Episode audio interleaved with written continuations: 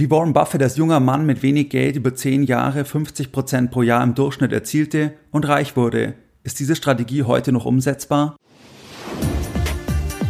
Herzlich willkommen bei Geldbildung, der wöchentliche Finanzpodcast zu Themen rund um Börse und Kapitalmarkt. Erst die Bildung über Geld ermöglicht die Bildung von Geld. Es begrüßt dich der Moderator Stefan Obersteller. Herzlich willkommen bei Geldbildung Schön, dass du dabei bist. Jeden Sonntag, da erhalten weit über 10.000 clevere Privatanleger meinen sonntäglichen Geldbild- Newsletter und das Ganze schon seit vielen Jahren, seit 2014. Wenn du jetzt sagst, ja, der Podcast gefällt dir, du möchtest noch mehr Unterstützung von Geldbildung und du bist am Sonntag noch nicht dabei, dann schließe dich uns gerne an. Das kannst du ganz einfach tun und zwar indem du auf geldbildung.de gehst und dich dann direkt auf der Startseite mit deiner E-Mail-Adresse für das sonntägliche Format von Geldbildung einträgst. Ein weiterer Hinweis auf das nächste Online-Seminar von Geldbildung. Das findet statt am Samstag, den 3.12. von 9 Uhr bis 18.30 Uhr via Zoom in einer kleinen Runde. Wenn du aktuell Kapital auf der Seite hast, wegen einer Schenkung, Erbschaft, Firmenverkauf, Immobilienverkauf oder beispielsweise, weil du einfach eine Summe X gespart hast und du sagst, du willst jetzt einen klaren Fahrplan haben, wie du dieses Kapital erfolgreich in den nächsten Jahren dann auch schrittweise investieren kannst, dann kann ich dir die Veranstaltung empfehlen und wenn du dort noch dabei sein möchtest, dann geh am besten auf geldbildung.de slash Seminare oder schau in die Show Notes, da verlinke ich dann das Ganze für dich und du kannst an diesem Tag auch alle deine Fragen stellen und dann freue ich mich, wenn wir uns am 3.12. dann virtuell via Zoom kennenlernen. In der heutigen Podcast-Folge, da möchte ich mit dir über ein sehr spannendes Thema sprechen und zwar sprechen wir heute über den jungen Warren Buffett und über eine Phase, wo er über zehn Jahre 50 Prozent pro Jahr im Durchschnitt erzielte und das war dann auch seine erfolgreichste Anlegerphase. Das heißt jetzt gemessen anhand der erzielten prozentualen jährlichen Durchschnittsrendite. Und da gehen wir heute rein. Was war da anders? Das heißt, was war da sein Erfolgsgeheimnis im Vergleich dann zu der Zeit mit Berkshire Hathaway, wo er auch großartige Renditen erzielte. Das heißt, er outperformte auch den S&P 500 über einen langen Zeitraum, aber die erzielte Jahresrendite, die war deutlich niedriger im Vergleich zu diesen 50 Prozent. Das heißt, da muss ja irgendwas dann anders gewesen sein. Und er beschreibt da, was anders war und was sein Erfolgsgeheimnis war hier in dieser Phase, wo er als junger Mann so viel Rendite erzielte. 2001 wurde Warren Buffett auf der jährlichen Aktionärsversammlung von einem Aktionär gefragt, wie er eine kleine Summe anlegen würde. Das heißt, welchen Ansatz würde Buffett wählen, wenn er jetzt einfach wenig Geld anlegen würde und nicht jetzt Milliarden? Und der Aktionär der sagte oder stellte das in der Frage, dass er einfach festgestellt hat, dass Buffett seine Anlagestrategie verändert hat mit zunehmendem Anlageerfolg, also mit zunehmenden Anlagesummen. Und da ist jetzt ganz konkret die Frage, wie würde er vorgehen, wenn er einfach jetzt eine kleine Summe anlegen würde. Buffett referenzierte hier auf seine beste Anlegerphase und das war Ende der 1950er Jahre und dann die folgenden zehn Jahre, da erzielte er laut eigenen Angaben durchschnittlich pro Jahr circa 50 Prozent und übertraf den Dow um über 30 Prozent pro Jahr. Das heißt eine erhebliche Outperformance. Zur Einordnung, Buffett ist 1930 geboren, das heißt er war Ende der 1950er Jahre, da war er Ende 20. Das war dann die höchste Rendite, prozentual betrachtet, seines Anlegerlebens und es war noch weit vor seiner Zeit mit Berkshire Hathaway. Zur Einordnung, mit Berkshire Hathaway, da erzielte er zwischen 1965 und 2021 eine durchschnittliche Jahresrendite von 20,1 Prozent und er übertraf da den S&P 500 bei weitem. Das heißt, er legte als Total Return Index im gleichen Zeitraum um 10,5 Prozent zu. Nichtsdestotrotz ist die Rendite 20,1 Prozent. Das ist ja deutlich unterhalb der 50 Prozent. Das heißt, was war denn damals anders? Was war damals sein Erfolgsgeheimnis. Wie hat er es geschafft? Was hat er hier geantwortet damals 2001 bei der Aktionärsversammlung? Und da hat er Folgendes gesagt, ich gebe das sinngemäß wieder. Und zwar, dass er damals, da war er wie gesagt Ende 20, da arbeitete er mit einer sehr, sehr kleinen Summe Geld. Er hatte dadurch ein viel größeres Investmentuniversum. Das heißt, er konnte sich auch extrem kleine Gesellschaften anschauen, wo große Anleger nicht investieren können. Er beschreibt, dass er sich sehr vieles angesehen hat, nahezu alle Unternehmen, er studierte die Berichte und er fand dann vielleicht von diesen vielen Unternehmen, da fand er vielleicht ein bis zwei Firmen, die aus seiner Sicht extrem günstig waren und dort investierte er 10 oder 15.000 Dollar. Das hat er jetzt nicht explizit gesagt, aber ich gehe davon aus, dass es dann schon immer ein sehr, sehr relevanter Anteil von seinem damaligen Gesamtvermögen war. Das heißt, er ist damals dann sehr konzentriert vorgegangen. Und wenn wir jetzt sagen, wenn Buffett beispielsweise 30.000 Dollar über 10 Jahre mit 50 Prozent compounded hat, dann hatte er am Ende dann von dieser Phase rund 1,7 Millionen Dollar. Das heißt, er wurde dann zum Millionär, gestartet aber mit 10, 15.000 Dollar. Wie gesagt, er hat dann nicht explizit gesagt, wie viel Vermögen er zum damaligen Zeitpunkt hatte, aber das hat sich schon so angehört, wie wenn das sehr, sehr konzentriert war. Das heißt, wenn das jeweils dann immer einfach der größte Teil von seinem Vermögen war, was er dann in ein, zwei Firmen investiert hat, dann ist der Investment Case aufgegangen, dann hat er verkauft und dann hat er sich neue Themen gesucht und so ist er dann auf diese 50 Prozent pro Jahr im Schnitt gekommen. Er sagt weiter, dass mit immer größeren Summen, dass da das Ganze immer schwieriger wurde, weil das Anlageuniversum, das wurde immer kleiner.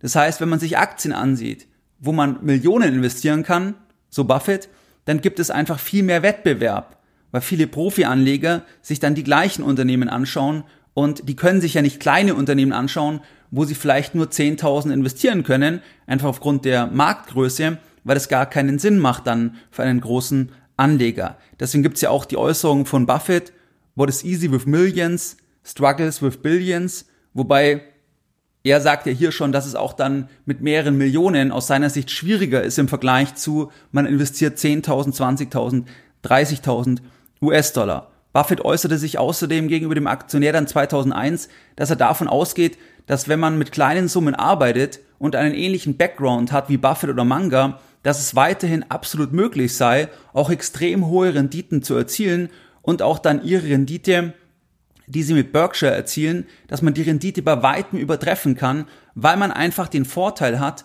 als kleiner Anleger, dass man eben Themen machen kann, die ein großer Anleger nicht machen kann. Und heute sind die ja noch viel, viel größer. Das heißt, jetzt 2022, da reden wir dann wirklich über Milliarden, die die investieren, wenn das ein relevantes Ticket ist für die. Das heißt, das Anlageuniversum, das hat sich so gesehen für Berkshire, für Buffett und für Manga immer weiter verkleinert durch den eigenen Erfolg. Das heißt, der Erfolg hat dann das Universum immer kleiner werden lassen.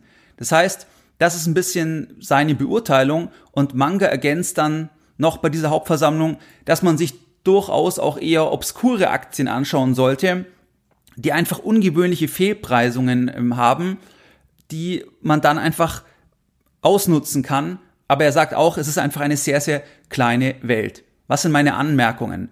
Zum einen das Thema, das Ende der 1950er Jahre, da war die Informationseffizienz sicherlich deutlich niedriger im Vergleich zu heute. Das heißt, wenn wir nur den technologischen Fortschritt anschauen, dass wir heute die Kurse überall abrufen können, via Smartphone entscheiden können. Das heißt, das Ganze ist natürlich heute wesentlich effizienter von den Informationen im Vergleich zu der Marktphase Ende der 1950er Jahre. Und da spielte Buffett sicherlich in die Hände, dass er das einfach damals erkannte und das aber noch nicht so populär war wie jetzt vielleicht heute, respektive die technologischen Möglichkeiten einfach damals natürlich auch ganz andere waren. Das heißt, das ist ein Punkt. Der zweite Punkt, die Grundüberlegung, die Buffett hier ja äußert, dass kleine Unternehmen, dass man dort weniger Wettbewerb hat, weil weniger sich das anschauen können, vor allem von den Profi-Anlegern, diese Grundüberlegung in Bezug auf kleine Unternehmen, das greift meiner Erfahrung nach aber auch heute noch. Das heißt, das ist heute noch gültig weil einfach größere Anleger sich das dann nicht anschauen können. Die kommen dann auch aus der Aktie gar nicht mehr raus. Das heißt, wenn zum Beispiel einfach das tägliche Handelsvolumen relativ gering ist, so dass man einfach jetzt nicht 10, 20 Millionen investieren kann, dann kommt ein großer Anleger nicht raus, dann macht er das auch nicht, respektive es gibt weniger Research, es ist einfach weniger an Informationen im Umlauf, was heißt, wenn man selber in die Richtung mehr recherchiert, dass man auch zumindest theoretisch eine Möglichkeit hat, einfach auch eine Fehlbepreisung zu erkennen. Da habe ich eigene Erfahrungen gemacht in den letzten 10, 15 Jahren mit kleinen Gesellschaften, sei es mit kleinen Immobiliengesellschaften oder anderen Themen, wo man eben nicht 5 Millionen investieren kann in die Aktie, sondern vielleicht nur in Anführungszeichen 10, 50, 100.000, aber am Ende sich das dann wirklich sehr, sehr interessant dargestellt hat. Das heißt, diesen Punkt kann ich bestätigen, würde ich auch heute noch so sehen, was nicht heißt, dass es einfach ist, solche Unternehmen zu erkennen. Dann eine weitere Anmerkung, Buffett konzentrierte sein Vermögen auf wenige Positionen, weil wie gesagt, ich gehe davon aus, dass es dann immer eigentlich sein Vermögen war, sein Großteil von seinem Vermögen, wenn er jetzt ein, zwei Titel ausgewählt hat und dann dort irgendwo 30.000 Dollar investiert hat in die zwei Titel, dass das im Wesentlichen auch sein Vermögen dann war. Und er konzentrierte sich ja also, weil er sich einfach seiner Sache extrem sicher war. Das heißt, er war sich so sicher, dass er keine Diversifikation gebraucht hat. Als Privatanleger, das ist hier stets wichtig, selbstkritisch zu sein.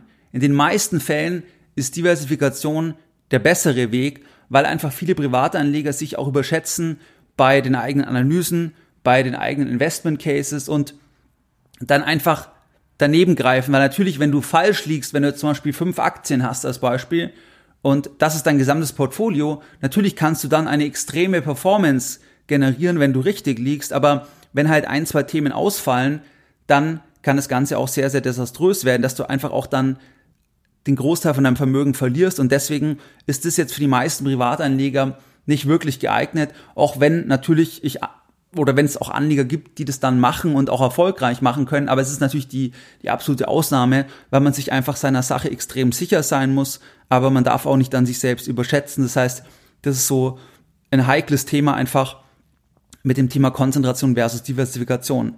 Dann die nächste Anmerkung, die Macht des Zinseszinses die schlägt bei einer Jahresrendite von 50 Prozent natürlich massiv durch.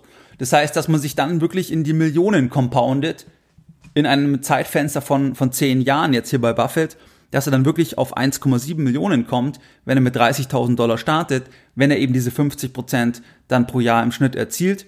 Steuer mal außen vor gelassen. Das heißt also, das ist wirklich dann die Macht des Zinseszinseffektes und das greift auch schon bei 20, 25, 30 Prozent dass dann die Beträge, die resultieren, wenn man das erreichen kann über 10, 15, 20 Jahre, dass dann die Beträge einfach substanziell sind, auch wenn man in Anführungszeichen mit einer kleinen Summe gestartet ist. Man muss natürlich dazu sagen, dass eine Jahresrendite von 20, 25, 30 Prozent, das ist eine Jahresrendite, wo wirklich nur die besten Investoren auf der Welt erzielen. Das heißt, das ist die absolute Ausnahme, aber natürlich ist es möglich und hier greift dann der Zinseszinseffekt einfach extrem. Es gibt zum Beispiel einen Deutschen, der mittlerweile in der Schweiz lebt, Andreas Lechner heißt der. Das ist ein Privatinvestor, der nicht aus einem reichen Elternhaus kommt. Und der hat nie für irgendjemand gearbeitet, sondern der hat einfach immer sein eigenes Geld compounded und der hat einfach so hohe Renditen erzielt, dass er dann dadurch auf ein extrem großes Vermögen gekommen ist. Also da reden wir dann wirklich über viele Millionen, obwohl er eben aus einem normalen Elternhaus kommt, so mein Verständnis. Und das ist halt dann ein Beispiel von diesem Compounden, wenn man so hohe Renditen dann erzielen kann. Wie gesagt, ist natürlich die absolute Ausnahme. Aber das waren jetzt verschiedene Punkte, die ich heute mit dir teilen wollte. Das heißt, die Strategie ist die heute noch umsetzbar. Sie ist punktuell umsetzbar, aber natürlich sind die Erfolgswahrscheinlichkeiten, die sind natürlich sehr, sehr niedrig, auch wenn es theoretisch möglich ist. Was waren jetzt die Lessons learned in der heutigen Podcast-Folge? In der heutigen Podcast-Folge, da haben wir über die beste Marktphase von Buffett gesprochen. Das war Ende der 1950er Jahre, dann die folgenden zehn Jahre, wo er im Durchschnitt 50 Prozent pro Jahr erzielte. Und da arbeitete er einfach mit einer sehr kleinen Summe Geld. Er ging immer auf ein, zwei Titel, investierte dort das Kapital. Dann konnte er einfach das extrem compounden und er sagt auch, dass aus seiner Sicht, das war 2001 die Aussage, dass es weiterhin möglich ist, wenn man einen ähnlichen Background hat, wenn man auch so interessiert ist, wenn man sich die Themen so genau anschaut, weil man einfach einen Vorteil hat, wenn man eine kleine Summe investiert, weil man dann ein viel größeres Anlageuniversum hat und dann auch zum Beispiel sich ganz kleine Themen anschauen kann, die einfach ein Großanleger sich nicht anschauen kann. Das heißt also, das war seine Einschätzung und meine Anmerkungen waren ja unter anderem das Thema der Informationseffizienz ist heute sicherlich anders, aber das ist sicherlich so, dass es trotzdem auch noch kleine Unternehmen gibt, wo es einfach hier Fehlbepreisungen gibt.